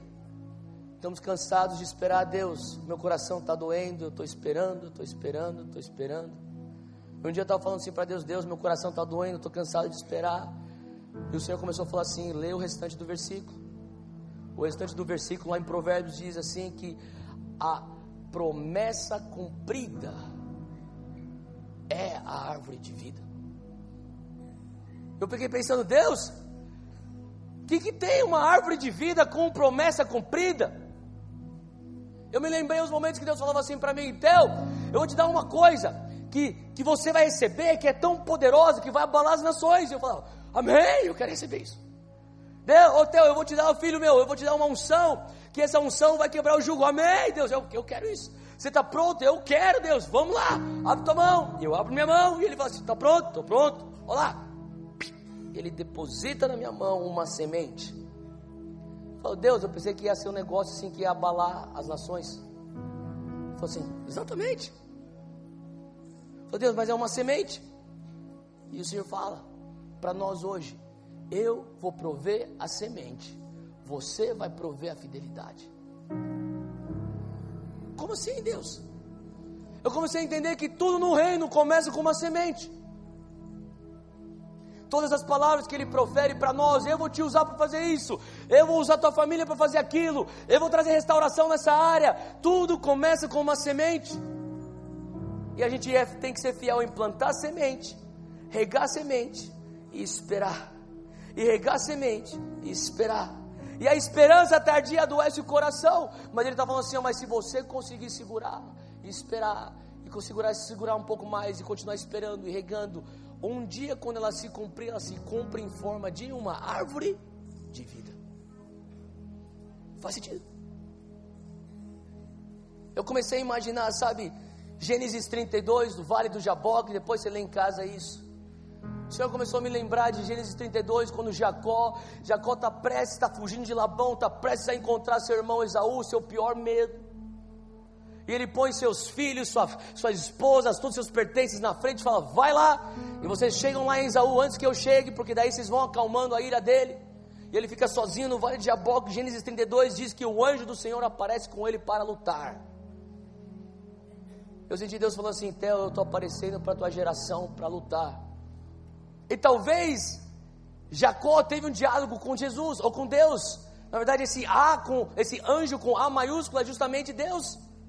Ele fala assim: Olha, o que você está fazendo aqui? E o anjo fala: Eu vim lutar. Esse diálogo não está na Bíblia, mas eu imagino que o diálogo foi mais ou menos assim: Eu vim lutar com você. Ele fala assim: Por que eu vou lutar com você? Amanhã eu tenho meu pior, meu pior desafio. Eu quero descansar agora, eu quero me recompor agora, eu quero dormir, eu não quero lutar. Ele fala: Não, não, não, não, você vai lutar comigo.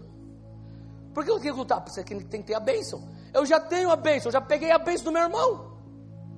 É justamente a bênção que eu peguei do meu irmão que fez com que eu prosperasse tanto, que eu fosse perseguido por Labão e eu estou aqui. E o que está acontecendo? A bênção ele tinha, mas era uma bênção de tabela. E Deus estava falando para ele assim: hoje você vai lutar comigo. E não, não vou. Sim, não vou. Sim, você vai lutar porque eu te amo demais para permitir com que esse sol venha raiar. E você vai enfrentar o teu irmão Esaú sem ter legitimidade da bênção que você tem. E eu sinto que Deus está falando para uma geração: eu te amo demais, para você ficar vivendo da tabela das bênçãos dos outros, sem ter legitimidade daquilo que eu tenho para você. E eu sei que Ele tem prometido coisas para a nossa geração. Eu sei que nós carregamos palavras proféticas. Eu sei que nós carregamos sonhos e visões. E o Senhor está falando assim hoje, que nele falou com Jacó no vale do Jaboque: vem lutar comigo. Vem lutar comigo. Eu lembro quando eu comecei a fazer jiu-jitsu e até hoje eu sou iniciante. Nos primeiros três, quatro treinos que eu fiz, eu quase morri. Eu pensei, eu vou morrer hoje. E o faixa preto, que era o professor, ele é membro da nossa igreja. Eu lembro que ele chegou para mim assim, numa dos treinos, ele chegou e falou assim: Tel, você não vai desistir, vem cá, olha para mim, pastor, olha para meus olhos. A tua missão hoje é sobreviver. Cara, é, não é muito otimista quando você vai para treinar e, e, o cara fala: Meu irmão, só sobreviver a gente já ganhou. Eu falei: Beleza. Eu sobrevivi treino. Ele falou assim: Agora, Tel, vem cá. Eu falei: oh, Sobrevivi. Eu assim, a tua missão é voltar amanhã. E eu voltei amanhã. Ele falou assim: hoje você vai é só sobreviver. Eu lembro que um dia no treino eu estava passando tanto perrengue que ele chegou e falou assim: ó, ele deu aquecimento, ele deu a parte técnica, chegou na hora de fazer o rolamento e falou assim: ó, você com você, a hora da, da, da luta mesmo. Ele falou assim: você com você, você com você, você com você. Ele começou a dividir a turma. Daí ele chegou e falou assim: ó, Theo, você vem comigo. Eu, caramba, velho, o cara é faixa preta, eu sou faixa branca. Como assim? Então ele falou assim, ele tinha cinco minutos de rola, depois tomava água e voltava para mais cinco minutos. E daí começou o cronômetro, eu comecei. Depois de dois minutos fugindo dele, ele parou na minha frente e falou: Calma, calma, calma, calma. Falou, pastor, vem cá. Vem. Vem, se engaja comigo, senão você nunca vai aprender. E eu sinto que de vez em quando o Espírito Santo está falando para a gente: Vem. No vale do Jaboque, ele fala para Jacó: Vem, você precisa lutar comigo para o teu próprio bem. Amanhã você vai ter que enfrentar teu pior inimigo. Você tem que estar legitimizado nessa tua bênção. Eu não vou permitir com que você continue vivendo de bênçãos de tabela dos outros. Sabe, eu fico pensando naquele dia quando Jacó entendeu que ele tinha que lutar, que aquilo era para o próprio bem, que aquele, aquele, aquele, convo, aquele convocar do anjo do Senhor é porque ele amava Jacó. Ele começou a lutar com tudo que ele tinha, ele foi violento naquela madrugada, a tal ponto que aquele anjo do Senhor, a única maneira que ele faz Jacó largar, ele bate na coxa dele e sai do quadril. E quando sai do quadril, ele fala: ah, tá bom, chega, chega, chega. Você muda o teu nome agora. Você não é mais Jacó, você é Israel. Eu sinto Deus dizendo para nós que essa geração de Jacó tem que ter uma mudança de identidade. Sabe, o Senhor está falando assim: ó, não é simplesmente você, você falar, ah, eu sou evangélico. Sabe, tem que ter um, sabe, no inglês a gente tem um termo que é you gotta own it. Você tem que ser dono daquilo que você carrega. Você tem que ter um senso de propriedade daquilo que você carrega. Eu sinto Deus falando para uma geração de jovens cristãos evangélicos brasileiros. Até quando a gente vai ficar simplesmente rotulando, ah, eu sou evangélico, sou evangélico? Cara, é tão tempo onde a sociedade tem que olhar e falar assim, cara, você não é Jacó, você é Israel. E olha o jeito que você anda, você manca. Deus mudou teu andar. Você anda diferente do que a gente. Onde pessoas vão reconhecer, tem algo legítimo que você carrega.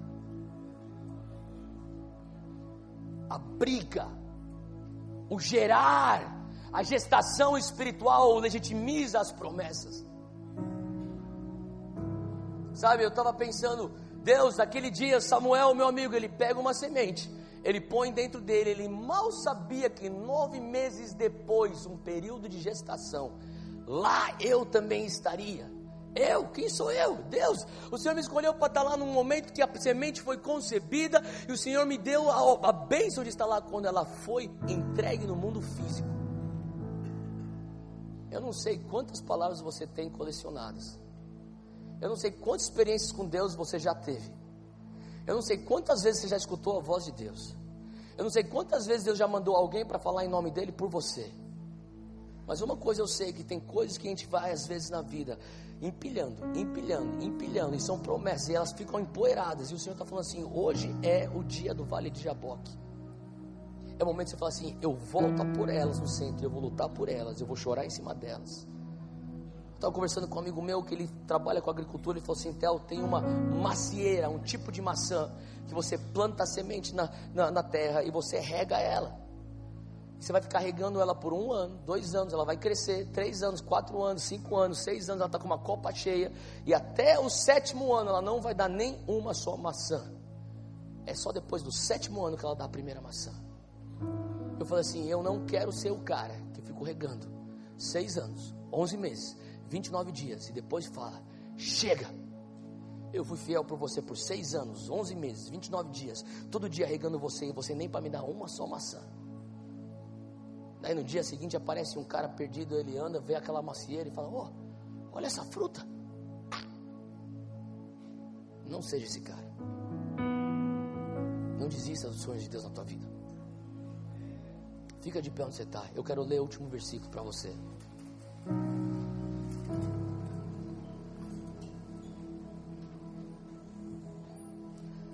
Feche os teus olhos onde você está, só escuta o que eu estou falando. Eu vou ler de 2 Pedro 1, 12 para terminar. A palavra de Deus diz assim: Por isso eu sempre terei o cuidado de lembrar-lhes estas coisas, se bem que vocês já sabem e estão solidamente firmados na verdade que receberam. Medita nisso um pouco. O apóstolo Pedro fala assim: Eu sempre terei o cuidado. Eu não serei leviano, eu serei cuidadoso, eu serei zeloso de lembrar você daquilo que você já sabe. Eu serei cuidadoso para trazer a memória das palavras que você já sabe, daquilo que Jesus já falou para você, daquilo que o Espírito Santo já prometeu para você. Eu terei esse cuidado, e ele continua no versículo 13 dizendo assim: que eu considero importante. Se o apóstolo Pedro considera isso importante, ele não está escrevendo isso na sua inexperiência de ministério, isso aqui está já para a parte final do seu ministério. Ele fala assim: enquanto eu estiver vivo nesse tabernáculo, outras palavras, enquanto eu estiver vivo nessa terra, eu considero importante despertar a memória de vocês. Eu falo para você hoje que Deus quer despertar a tua memória hoje. Tem coisas, tem palavras do Senhor que estão adormecidas, e o Senhor está falando assim: será que você lembra aquele dia que eu te encontrei no teu quarto? Será que você lembra da maneira como eu te abracei naquela vigília? Será que você lembra quando eu mandei aquela pessoa que foi enviada por mim para falar com você na rua aquele dia quando você menos esperava e quando você mais precisava? Será que você lembra daquele acampamento que você foi e você me encontrou de uma maneira inédita no altar? Será que você lembra daquele congresso que você participou e você falou assim: nunca mais serei o mesmo? Será que você lembra? E às vezes a única coisa que nós temos que fazer é começar a lembrar, é trazer a memória. E quanto mais você traz a memória, mais desperto se torna o teu espírito. Porque eu te garanto que tem promessas que estão dentro de você que estão adormecidas. E talvez você está falando, Theo, mas já fazem 10 anos que eu já nem oro mais sobre isso. Já fazem três meses que eu já desencanei disso. Eu pensei, ah, era a viagem daquela irmã lá. Deixa eu falar uma coisa, eu creio que o Senhor está falando hoje é um dia de vale de Jaboque. E as sementes estão esperando. Elas estão esperando para serem regadas pelas tuas lágrimas, estão esperando para serem regadas pelo teu jejum, está esperando para ser regado pela tua oração, regado pela tua fidelidade. Nós falamos muito sobre sobrenatural, sobrenatural, sobrenatural. Deus está falando assim: não existe sobrenatural sem você, primeiramente, fazer o teu natural. Deus faz um milagre. Deus fala assim: faz tua parte. Hoje o Senhor nos desafia como igreja, como geração que carrega abundância de promessas. Será que nós conseguimos ainda falar, Deus, essas sementes não morrerão, eu vou continuar regando, eu vou ser fiel, ser fiel, vou ser fiel. O Senhor provê a semente, eu proverei a minha fidelidade. Onde você estiver agora, eu sinto que o Espírito Santo está agindo. Feche os teus olhos, Espírito Santo, toca o nosso coração. Eu peço que o Senhor vai estar soprando sobre todas as coisas que estão dormentes, que são tuas. Todas as promessas, todas as experiências, traz de volta a memória. Traz de volta a memória. Traz de volta, Senhor Deus. Faz arder novamente. Eu sinto que tem pessoas agora, nesse exato momento. O Espírito Santo está agindo. Você já está começando a sentir algo no teu espírito. É o despertar do espírito.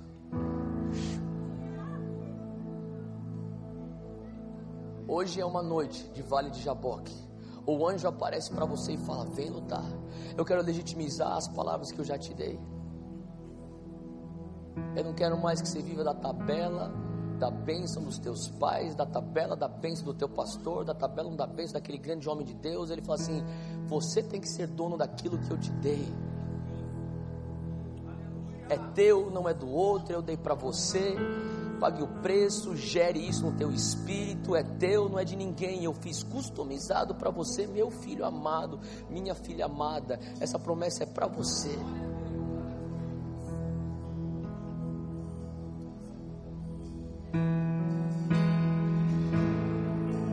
Eu quero te dar uma oportunidade. Se você sente o anjo do Senhor te chamando para o vale do Jaboque, sai de onde você está e vem aqui.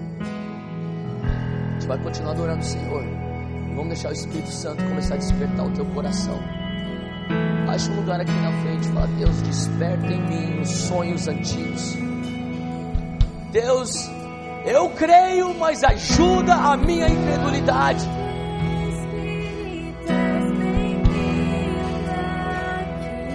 Talvez a única coisa que você tem que orar hoje é: Deus, ajuda a minha incredulidade. Eu volto a crer nas tuas promessas.